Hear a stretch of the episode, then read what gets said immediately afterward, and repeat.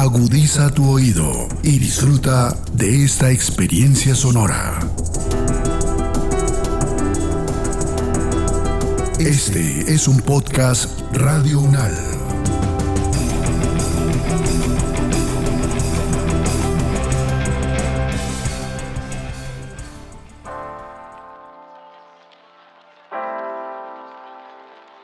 Durante buena parte de su vida, Anna Cox ha transitado por una experiencia psicológica divergente llamada ciclotimia. Ella no siempre supo que lo que le pasa tiene semejante nombrecito tan enigmático, pero no ha habido día en que no haya tenido que vérselas con esa realidad. La ciclotimia, dice ella, es como ser la pasajera fiel de una montaña rusa que se balancea de manera pícara entre unas esporádicas colinas de euforia y otros vastos valles de depresión.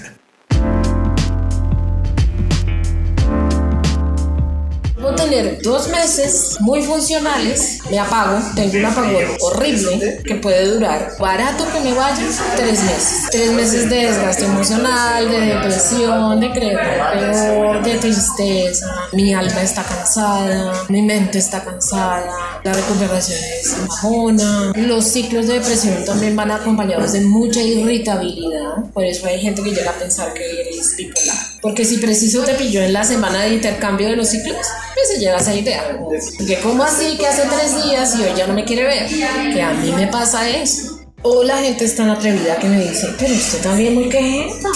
Yo también en mi vida he pasado por ratos de cansancio. Y yo, ay, ¿cómo le explico que en sus ratos de cansancio usted no piensa en matarse? Se cansa, se mama. Pero ya no pasa. Y no lo digo por, ay, pobrecita de mi víctima, ¿no? Por el contrario, esa es mi realidad. Y yo en eso he decidido hablar muy de frente, ¿no? Como, mira, yo paso por esto. Y si un día te digo, mira, no te quiero ver, no me malentiendas, dame tiempo. Porque yo he visto a mis amigos preguntándose eso. También he detectado que son mis amigos porque han tenido la fineza de decírmelo. Yo, yo no sé qué hacer contigo cuando, cuando te da la chinchosa. He estado tentada a no volver a hablar contigo nunca más. Y a mí no me queda de otra sino decir, amigo, te entiendo. Mi respuesta para mí ha sido, pues si yo he estado tentada a no estar conmigo más. De ahí para allá yo lo entiendo. Pues es que esta es una carguita que, que nadie quiere. Sin embargo, en contra de ese pronóstico, hace algunos meses alguien llegó a su puerta para acompañarla, para caminar de su mano. Esa persona persona se llama Camila y esta es la historia de su relación.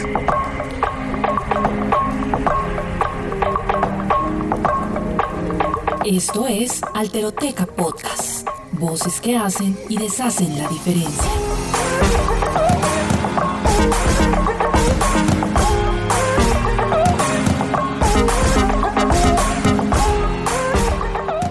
Quiero presentarme así, como una mujer orgullosa de ser lesbiana, muy orgullosa, como una artista, alguien que ha intentado ser buena pareja a pesar de todo. Soy una mujer con un sentido del humor inteligente. Eso me gusta de mí. Que también nace de, de, mis contrastes. Cuando yo ya veo todo mi rompecabezas, digo, claro, el sarcasmo en mí no es gratis. El sarcasmo en mí se ha vuelto una manera de sobrevivir. Pues nace en el contraste entre la risa y el dolor. Y el sarcasmo me ha salvado muchas veces.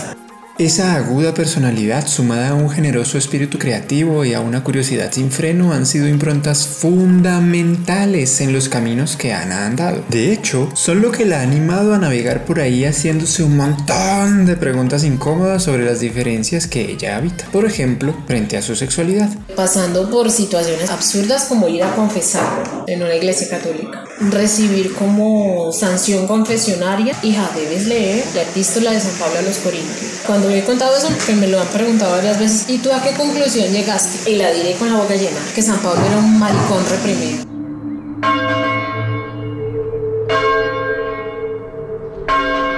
Queridos hermanos y hermanas de la Iglesia de Dios en Corinto, yo, Pablo, no les escribo esto para avergonzarlos. Al contrario, lo que quiero es darles una enseñanza, pues los amo como si fueran mis hijos. No se dejen engañar. Ustedes bien saben que los que hacen lo malo no participarán en el reino de Dios. Me refiero a los que tienen relaciones sexuales prohibidas, a los que son infieles en el matrimonio, a los afeminados, a los hombres que tienen relaciones sexuales con otros hombres, a los ladrones, a los borrachos y a los tramposos. Ninguno de ellos participará del reino de Dios. Por lo tanto, dejen de pecar. No tengan relaciones sexuales prohibidas. Ese pecado le hace más daño al cuerpo que cualquier otro pecado. El cuerpo no es para que lo usemos en relaciones sexuales prohibidas. Al contrario, debemos usarlo para servir al Señor Jesús, pues nuestro cuerpo es de Él. Por eso deben dedicar su cuerpo a honrar y agradar a Dios. No vaya a ser que al no poder controlar sus deseos, Satanás los haga caer en una trampa. Yo preferiría que tanto los solteros como las viudas se quedaran sin casarse como yo, aunque mejor aún es que cada hombre tenga su propia esposa y que cada mujer tenga su propio esposo para que no caigan en relaciones sexuales prohibidas. Pero si no pueden dominar sus deseos sexuales, es mejor que se casen. Como dice el dicho, vale más casarse que quemarse. Vale más casarse que quemarse. Que quemarse, que quemarse. Yo leo y digo, no.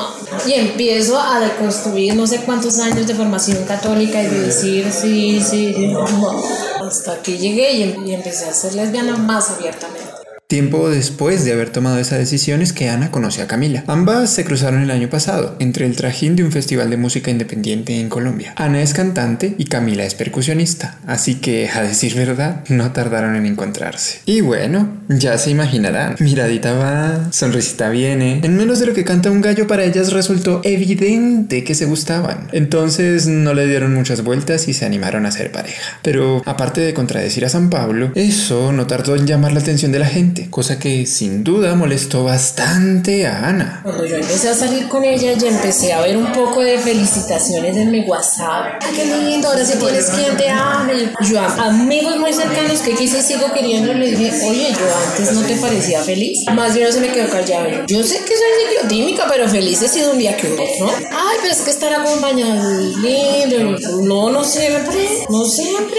Yo a ella le mostraba el celular, le decía, oye, mira, pues a mí me agrada mucho que mis amigos conozcan, me ven feliz contigo, pero yo sí te quiero decir, a mí esto que me ponen acá, que es que yo soy feliz porque te conoces. Antes yo no era infeliz, ¿ves? Y además también venía mi reclamo desde la ciclotimia, ¿no? Que es, hey, un momento, yo paso por muchos ratos de infelicidad que no se debe a que alguien no esté. Ahora yo soy una persona que me acostumbré a disfrutar mucho mi soledad. Entonces también creo que cuando ella llegó, pues así que fuera que me cambiara el universo, pues honestamente, ¿no? Porque es que además te han metido la idea, si andas con alguien, todo se arregla. Es que no es así. El otro pues camina a tu lado también con sus cosas.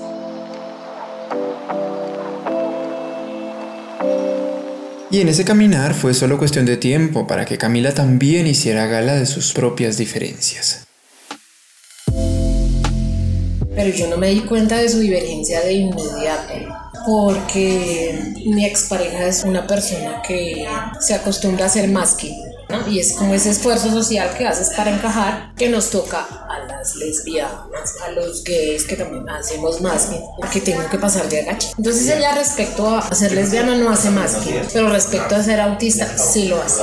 Entonces, pues claro, eso tú en un primer encuentro un día no lo notas, porque yo sí venía notando que ella arrancaba un tema y era como si hablara sola. Si uno le decía, oye, vamos a pasar a otra cosa, ya, pum, volvía al tema. Entonces esta chica me dice, ay, de niña mi mamá sí le dijeron siempre que yo era autista, pero mi mamá me llevó a diagnosticar con varias personas y no, yo tengo es un TDA. Porque es que además mi expareja creció con la idea que había del autismo. Es decir, tú te imaginas a una persona balanceándose de derecha a izquierda y no haciendo nada más con su vida, porque te enseñaron a creer eso. Y ella tiene esa percepción del autismo. Entonces se siente señalada si le llegan a decir así. Entonces yo me acuerdo que ese día yo también un poco me puse a llorar y le dije, debiste decirme. Pero es que, ¿qué te iba a decir si yo no soy autista? Debiste decirme por lo menos que tienes un TDA. Pues si te medicas, por si te pasa algo, porque yo no lo sé. Así como el día que yo te conocí, es que yo creo que le dije, me gusta si soy ciclotímica. Y le dije, si te vas a quedar aquí, esto pasa conmigo, bla, bla, bla que me pareció honesto decirlo el día que tuviera una pareja porque es que se va a tener que aguantar esto.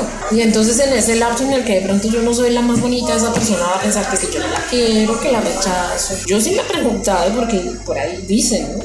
Es que te llega cuando estás preparado. Yo estoy preparada para una persona neurodivergente. No estoy preparada para mí. Ahora sí para una persona neurodivergente.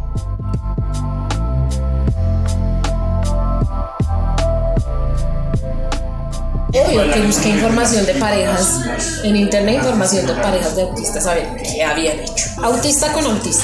única manera de entenderse. Y yo me quedé pensando, pero ¿por qué? Yo sí pienso que puede haber una relación entre un neurotípico y un neurodivergente, sí se puede, pero deben como llegar a acuerdos y tener un acompañamiento de alguien que ayude a entender qué pasa ahí. Yo sí siento que eso necesita un poquito de ayuda. Lo curioso es que ese empujoncito para comprenderse mutuamente, ellas lo han venido armando con el tiempo, incluso hasta sin darse cuenta. ¿Cómo se construyó nosotros? Tengo que ser muy honesta, se debió más a Camila, a su nobleza y a su paciencia. Sí. No sé cómo va a sonar lo que voy a decir, pero lo voy a decir. Si Camila fuera neurotípica, a los 15 días ya no hubiéramos estado. Debo agradecer a su forma tan especial de ver el mundo que me acompañó este pedazo de la vida. Eso lo reconozco. La verdad, sí, esa forma de amar de las personas autistas eso me parece envidiable. Una de las razones por las que yo me enganché con esta chica es porque pues, desde el comienzo toda la carne se tiró al asador. Yo tiré toda la carne, ella también. Y yo le dije, yo muchas veces le dije una cosa que me gusta andar contigo es que no me pusiste en ese juego de dejemos de llamarnos ocho días a ver si sí. Una persona neurotípica analizaría tres meses y me habla. Pues si ya no, ella quería hablarme ya. Mejor dicho, al pan pan y al vino vino. Claro, si lo miramos con detenimiento, lanzarse de esa manera con otra persona no es algo que todo el mundo haría. Sobre todo porque cuando se trata de citas y parejas y todo ese rollo solemos tener muy arraigada la costumbre de seguir esos jueguitos trillados de siempre. Al punto que cuando algo se sale de lo que esperaríamos de seguro nos invade la sorpresa o la duda. Sensaciones que Ana conoce muy bien, pues ella misma las convirtió en un motor para aprender sobre aquello que desconocía de Camila. Claro, pasé por todo rango de videos sobre autismo, pero hay una persona que lo considero un genio que se llama David. Qué genio ese tipo. Y él sacó hace poco un video sobre soy autista, este será autista. Hubo una cosa del video del que me gustó, que decía mis papás se enteraron de mi diagnóstico, pero nunca me trataron como si yo fuera una persona que no es normal. Pero una cosa es tratarla como que es normal y otra cosa es no entender que parte de las grandes dificultades que he tenido en la vida proceden de su autismo. Bueno, tampoco es que exista un manual que dicte de una vez y por todas algo tipo cómo relacionarte con una persona autista y no morir en el intento. Pero el caso es que, tal como pasa con cualquier afecto, el que Ana y Camila han compartido ha venido prendido a una curva de aprendizaje bien entreverada. Uy, esa línea tan delicada yo diría que es el motivo para andar en este podcast. Un momento en que yo dije, ¿es mala? ¿Es terca? ¿Es necia? ¿O es una persona con una idea fija? Pensando en, disque como neurotípica que soy yo, en la persona autista. Claro que me lo planteé muchas veces como, ¿verdad? ¿Esto qué es? ¿Hasta qué punto es mi desgaste? ¿Hasta qué punto es que esta persona de verdad es así? Pero también te venden esa idea de perfección que no, la imperfección es más real. Y claro, a mí simplemente me daba mucha tristeza cuando veía mis actos de ego. ¿Por qué hice ese show? ¿Por qué me puse de mal genio de esa manera? Entonces eh, tuve episodios de violencia, de depresión, de irritabilidad. Pues la ansiedad de, Camila la hacer unas cosas que ya tú decías, es que me quiere presionar. Después cuando ya me calmaba yo decía, no, es la ansiedad. Entonces, en alguna de esas crisis que tuvimos, llegamos al punto que yo le digo, mira, Camila, tú eres una mujer maravillosa, yo no te quiero perder, pero yo necesito ayuda para entender esto que ella aún no acepta. Pero yo le dije, llámese como se llame, yo necesito ayuda. Y en ese transcurrir dije, no, voy a hacerlo de siempre, ser honesta, no puedo. Si tuviera ayuda, quizás, pero no. Pero no porque ella no lo valga ni lo merezca, por supuesto que sí. Pero, ¿qué hago yo ahí atándola a un camino en el que hmm, se puede encontrar con gente que pronto sea más amorosa con ella, la entienda más. ¿no?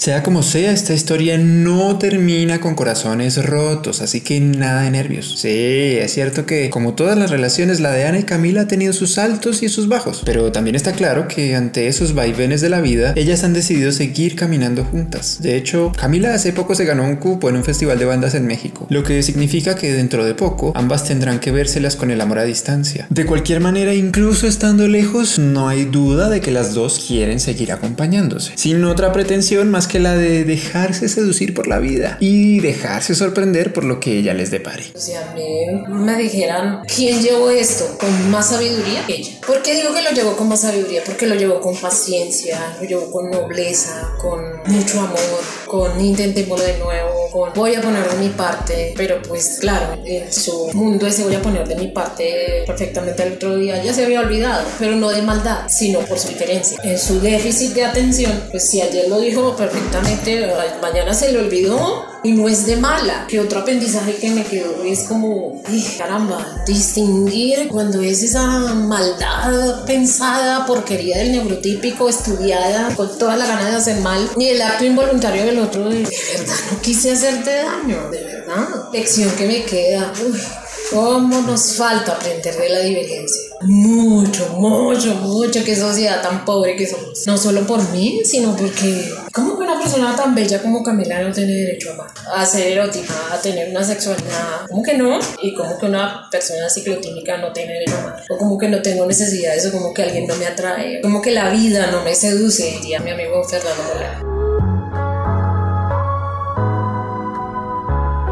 Fernando Molano es uno de los amores de Ana. A él le adeudamos en más de un sentido la historia que hemos contado en este episodio. Y por si no lo conocen, les cuento que escribió un par de novelas y un poemario que aún hoy siguen resonando con fuerza en lectores como yo. Su obra habla de relaciones como la de Ana y Camila, de esas que invitan a reconciliarnos con la amplitud de las diferencias que nos juntan, de esas que llaman a abrazar la contradicción con ternura, de esas que saben insistir en el fuego de la pregunta y en el calor del encuentro. Historias de amor, al fin, que como Fernando mismo diría, son un reflejo de la vida y de la inacabable poesía que la inunda, a pesar de tanto y de todo.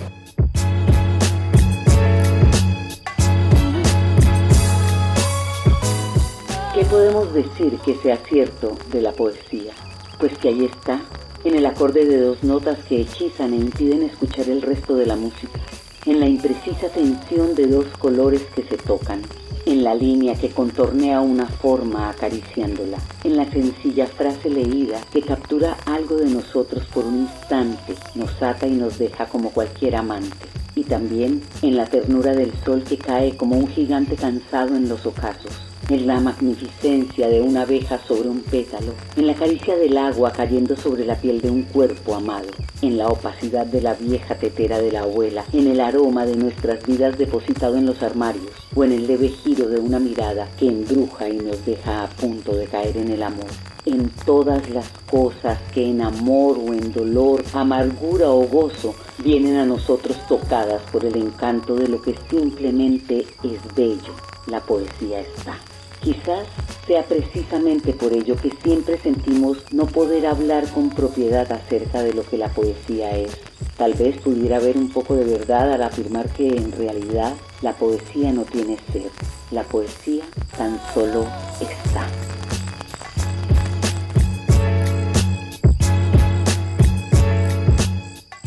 Esta pieza ha sido producida por la colectiva Alteroteca. Así aparecemos en Twitter, en Instagram y en todas las plataformas de podcast. También nos pueden contactar a través de alterotecapodcast.gmail.com. En la investigación, guion y locuciones les acompañó Nicolás Torres. La edición es de Arturo Rodríguez y la mezcla corrió por cuenta de Edgar Huasca. Esta temporada fue grabada en coproducción con Radio UNAL y el Centro de Pensamiento, Discapacidades, Corpodiversidad y Corpodisidencias.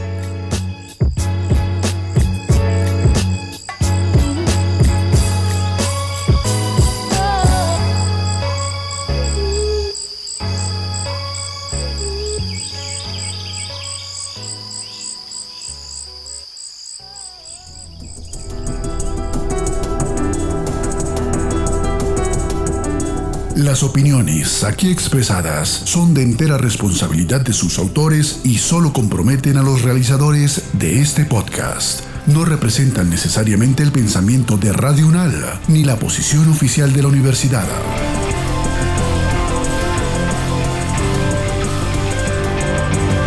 Este y otros podcasts en nuestro sitio web podcastradio.unal.edu.co. Síguenos en nuestras redes sociales. Nos encuentras como Podcast Radio UNAL, Universidad Nacional de Colombia, Proyecto Cultural, Científico y Colectivo de Nación.